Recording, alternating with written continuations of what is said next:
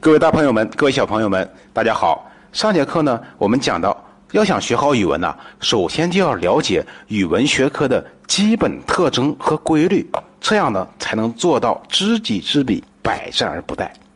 那么接下来呢，宋老师就带领大家共同来了解一下语文学科鲜为人知的特征和规律。我们看语文学科的第一大特征，就是啊，学好语文要从根部吸收营养。树大根深的道理，大家都知道。说一棵五米高的树啊，它的根要多深呢？至少要十米深以上。那么这样呢，才能够充分的从土壤中吸收养分，让这棵树长得怎么样啊？枝繁叶茂的。那么我们的语文学习要想枝繁叶茂，也要从根部吸收营养。那么我们语文的根到底在哪里呢？可以说，中国几千年文学发展史和无数文学成功大师的经历告诉我们，唐诗宋词、历代名篇、思想原点，就是我们语文学习永远的根基。那么说到这里呢，我想提醒一下大家，我们现在呀，判断中小学生作文是否优秀的一个重要标准，就是你在写作过程中能不能够做到引经据典。那么，什么叫做引经据典呢？就是我们在写作文的时候啊，能够引用一些经典中的名言名句。如果你的孩子根本没有读过经典，那么怎么能做到引经据典呢？一篇不能引经据典的作文，白话文写的再好，仍然会被归为二类作文，是不能得高分的。这句话可不是随便说的，这是现在我们批阅中高考作文的阅卷标准。好，接下来我们看语文学科的。第二大特征，学好语文呐，要从高处学习。那么语文的学习呢，可以由低到高，也可以由高到低。区别就在于啊，我们学完汉字之后，是学习最简单的白话文呢，还是学习最难的文言文呢？这个是关键。那么今天的学生们啊，从上学的第一天开始，就学习最简单、最生活化的白话文。那么这样的文章呢，我们是学了一篇又一篇，学了一年又一年，学了二十多年。大学毕业，走向社会，到工作岗位上，领导让写一篇工作报告吧，结果呀，很多人都写不出来，甚至啊，错字连篇、词不达意的现象是屡屡皆是。那么大家试想一下，如果我们把这样的工作报告交给我们的领导看了，我们还有被重用、被提拔的机会吗？那一定很少。那么我们再看一看，我们古代私塾是怎么学的呢？五岁入学堂，就开始学习《三字经》《百家姓》《千字文》《论语》《老子》《孟子》《孙子兵法》三十六计。那么我们发现，他们所学的每一篇文章、每一部著作，都堪称是我们中国文学史上的巅峰之作。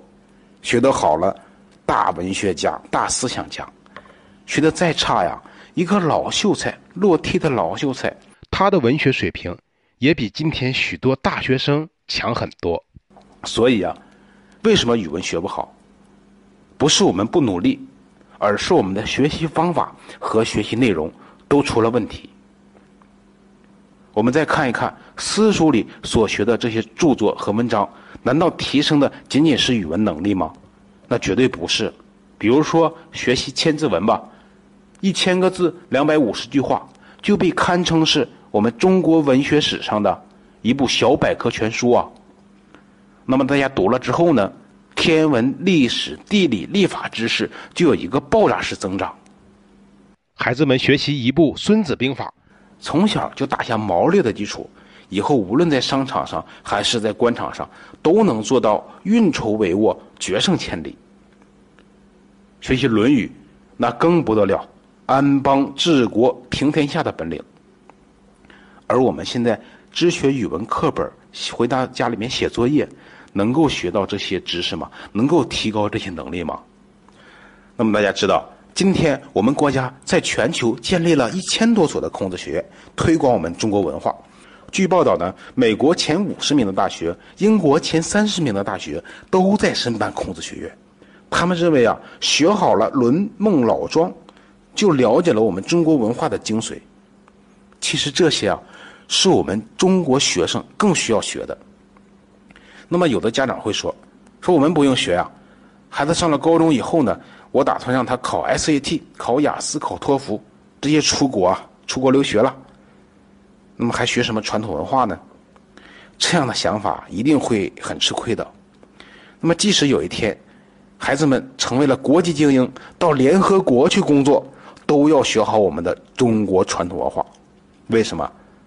大家知道，我们前任联合国秘书长潘基文先生，在发表连任演说时，开篇第一句就引用了中国老子的一句名言，叫做“天之道，利而无害；圣人之道，为而不争。”那么你在联合国工作，边上呢坐的都是老外，看你是从中国来的，就问你说这句话是谁说的呀？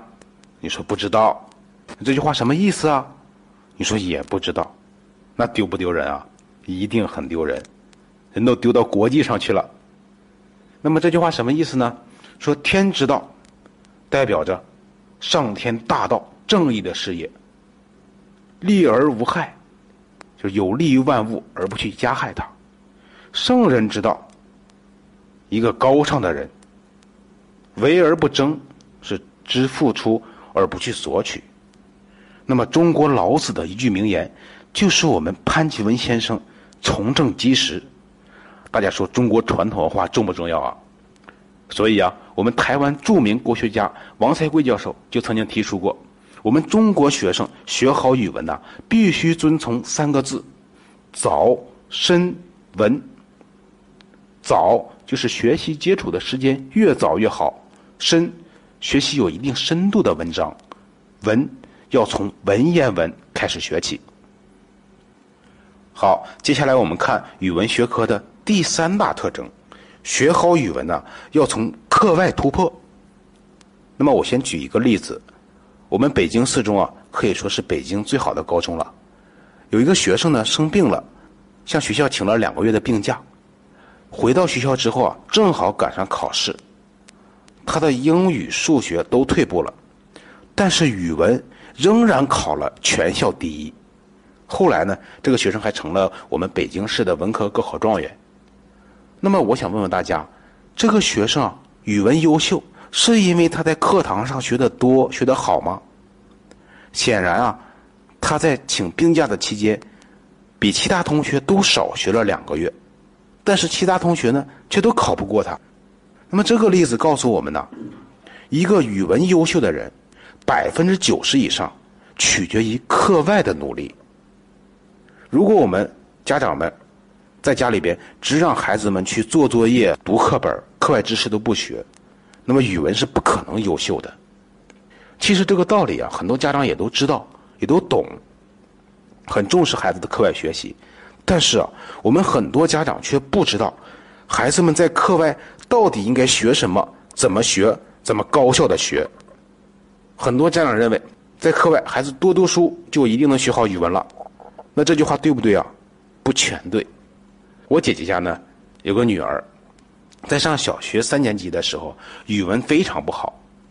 我姐姐不知道怎么办，就很着急，每天放学回到家里边啊，就逼着孩子呢多读课外书。那么有一天呢，我到他们家去，看到孩子还真的在读书，书桌上一本一本的，还挺厚。我拿起来一看，《喜羊羊与灰太狼》，再拿一本《熊出没》，都是这样的书。那么我就告诉我姐，我说孩子读这样的书，读的越多，语文能力越差。那孩子听了很不服气，说：“为什么呀，舅舅？”那么我想问一问大家。我们语文考察的是什么呀？语文考的是一个学生对中华优秀文化的学习、掌握和应用能力，核心是优秀文化作品。而他读的这些书是不是啊？都不是。那么从那之后呢，我就让我姐每天陪着她女儿一起读《红楼梦》原著。那么开始的时候呢，孩子也不愿意读。因为太多的字不认识，读起来比较困难。那么贵在坚持，他们遇到里面的故事呢，就一起讲一讲；遇到诗词呢，就一起背一背。这样坚持不到一年，孩子通读了《红楼梦》原文。那么在小学毕业的时候，语文成绩已经非常好了。前年参加的中考，一百二十分，那个时候还是考了一百一十八分。那么说到这里呢，我想告诉大家，我们学生们在中小学阶段读书啊，比的不是多和少，而是要比读经典。我们说，读经典一部胜读杂书万卷。很多家长还说，我们孩子作文总写不好，应该怎么练呢？很多人买了很多作文选和范文集，让孩子们去背。那么认为啊，背诵作文选和范文集是提高孩子作文水平的捷径。那么在这里呢，宋老师特别想告诉大家的是，背范文不一定能写好作文。任何一个学生想要写好作文，必须具备三要素。第一呢，他要有丰富优美的词汇，词汇是你写好作文的基础。第二，要有真情实感，能做到以情动人。那么我们中考呢，要考察记叙文，同学们要学会用优美的词汇来表达丰富的情感。第三，还要有积极健康、符合社会主流的思想。所以呢，我们在中小学阶段，同学们如果文学基础太差，就去读一两部经典名著，比如《红楼梦》。比如《三国演义》，如果我们的思想高度不够，就去读一两部国学经典著作，比如《论语》《老子》。读这样的书啊，我们终生受益无穷。好，讲到这里呢，我们讲解了语文学科的三大特征和规律。那么，我们知道了语文学科的特征和规律，我们的语文成绩就马上优秀了吗？就马上突破我们语文的学习了吗？肯定还是不够的。那么在下节课过程中，宋老师要和大家分享决定我们语文是否优秀的最重要的几个因素。那么这节课呢，就先为大家分享到这里。各位大朋友们，各位小朋友们，为了你以后听课的方便，可以点击页面上的订阅。好，谢谢大家。我们今天就分享到这里，下节课见。